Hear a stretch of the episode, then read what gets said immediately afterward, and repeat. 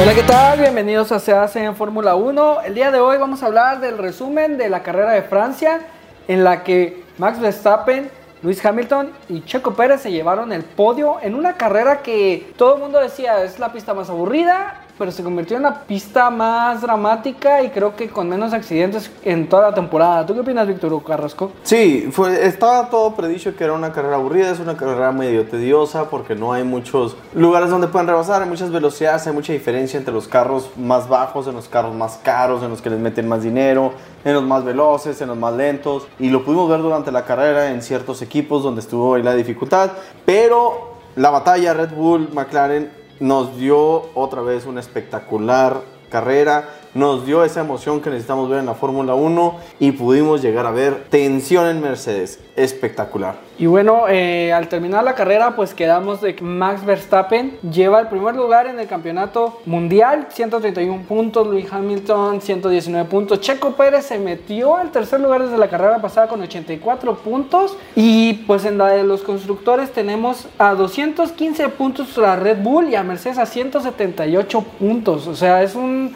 cambio radical de una carrera a otra que nos quedamos de, la carrera más aburrida pasamos a un cambio en la Fórmula 1 muy grande. Sí, de hecho, como, como lo decíamos, estaba la batalla Red Bull Mercedes a todo lo que da.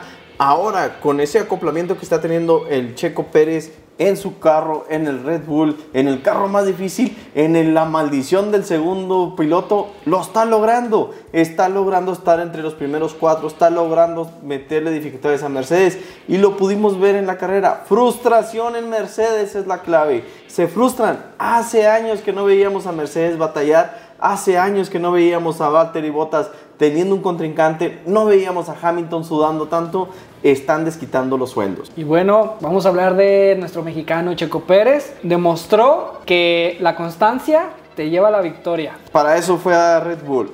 Constancia ha sido uno de sus méritos más grandes en Fórmula 1. 10 años en Fórmula 1 no se dicen fácil y eso está demostrando constancia en puntos, siempre ha obtenido puntos, ha estado dentro de los lugares donde ha puesto poquitos, poquitos, las primeras cinco carreras, pero dijo, a la sexta acabamos, a la sexta ganó, séptima, tercer lugar, está cumpliendo lo que queremos ver y lo que todos estamos esperando es la renovación de Red Bull para el 2022. Queremos ver a Checo Pérez en ese carro 2022 pero están tomando sus reservas. Sabemos que tiene el potencial.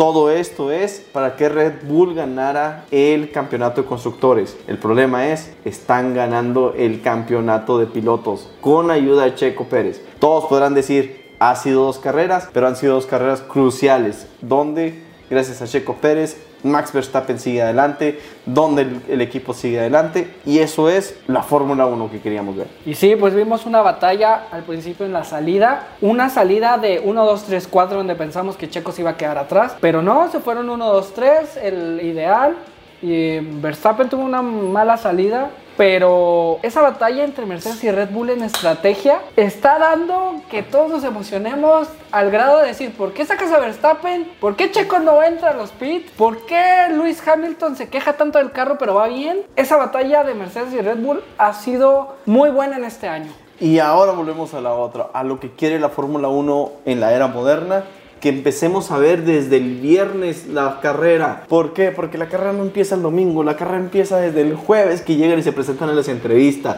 se llegan a pelear, llegan y hablan, llegan y los ponen en pique. El viernes tenemos práctica, sábado tenemos práctica calificación, el domingo tenemos la carrera. ¿Y qué fue lo que pasó? Red Bull en las prácticas la supo aprovechar, midió bien los tiempos, midió el rendimiento de las llantas, midió cuánta gasolina tenía que tener el tanque de gasolina para que las llantas funcionaran. Todo eso es lo que analizamos en las prácticas. El rendimiento de las duras, todos decíamos, son las mejores, todo eh, Pirelli dijo que iban a aguantar tantas vueltas. Pues no es cierto. Y lo vimos con Max Verstappen. Red Bull hizo la tarea después del último problema que tuvieron con llantas. En la práctica sacaron las medias, sacaron las amarillas, las llantas amarillas, las pusieron a prueba, sacaron los tiempos. Y es lo mismo que digo, el piloto es una cosa que tiene que ser el mejor piloto. Pero los ingenieros atrás de Red Bull sacaron tiempos, calcularon, hicieron cálculos en una fracción de segundo y dijeron, lo alcanzamos y le ganamos. Y así fue. Espectacular. Igual con Checo Pérez, tarde, te metemos tarde, tú no te apures, has tenido un buen rendimiento, te metemos tarde, tú aguantas, tú eres bueno en eso. Lo hicieron y qué? Tercer lugar, sacaron a Botas.